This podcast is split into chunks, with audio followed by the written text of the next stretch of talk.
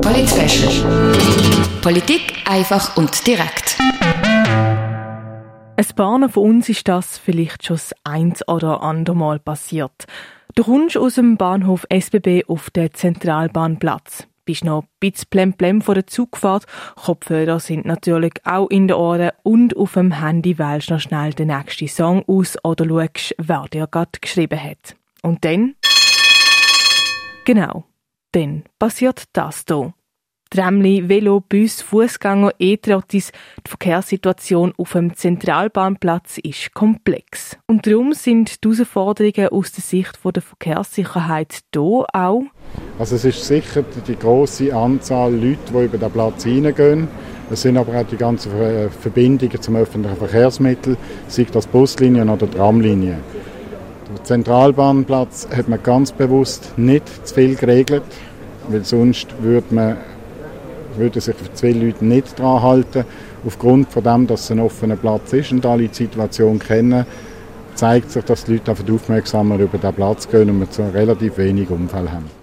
Sagt Martin Bischofberger, Leiter der Dienststelle für Verkehrssicherheit. Seit 2010 hat die Polizei auf dem Zentralbahnplatz gerade mal 14 Verkehrsunfälle registriert. Bei 10 davon sind Fußgänger involviert gewesen. Dass auf dem Zentralbahnplatz nicht mehr Unfälle passieren, das könnte eben genau daran liegen, dass Passantinnen und Passanten wegen der komplexen Verkehrssituation auf dem Platz aufmerksamer unterwegs sind. Gefährlich ist der Zentralbahnplatz laut Martin Bischofberger vor allem für ältere Leute, die langsamer unterwegs sind, für Kinder oder eben für die Handy-Zombies mit den Ohrenstöpsel drin und dem Blick stur auf dem Smartphone.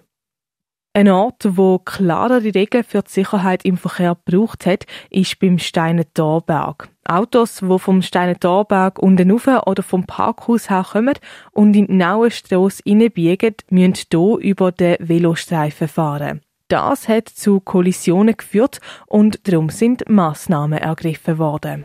Es ist darum gegangen, dass man den Schutz auch für die Velofahrer dort kann, äh, verbessern kann. Darum haben wir den Velostreifen eingefärbt, dass man merkt, oh, da tue ich eine Velospur überfahren. Und den Stopp haben wir gemacht, weil wir die Aufmerksamkeit dort an dem kritischen Ort, wo die Sichtweiten auch kritisch sind, dort erhöhen. Und die Massnahmen haben gezeigt, dass sich die Situation massiv verbessert hat. Wir haben praktisch keine Unfälle mehr und keine schweren Unfälle mehr. Was man hier beim Steiner Torberg aber noch beobachten kann, sind, dass die Autos nicht ganz anhalten beim Stopp und einfach einen Rollstopp machen. Fast 50 Prozent von allen Bussen für Rollstopp sind im ersten Quartal von dem Jahr hier bei dem Stoppsignal ausgestellt worden. Ein Bussen-Hotspot nenne ich das jetzt mal. Das gibt's übrigens auch in der Güterstrasse, gerade beim Bahnhofseingang Gundeli. Vielleicht ist es dir ja schon mal passiert. Du bist im Stress der Zugfahrt in wenigen Minuten. Dein Kollege fährt dich noch schnell an den Bahnhof und lädt dich gerade beim Eingang raus, damit du einen möglichst kurzen Weg zum Rennen hast. Und genau dort ist eigentlich Halteverbot. Also wir haben dort ein Halteverbot gemacht, weil wir nachher den Fußgängerstreifen haben.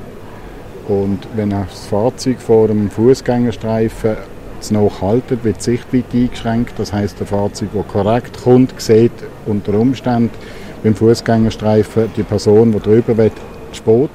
Und das kann zu gefährlichen Situationen führen oder gar zu Unfällen. Sagt der Martin Bischofberger.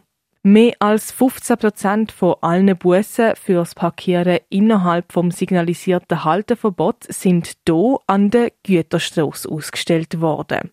Das befördert die Güterstrasse auf den unrühmlichen Platz 1 von allen Strassen im Kanton Basel-Stadt. Für Radio X, die Claire Mikalev. Polit Politik einfach und direkt.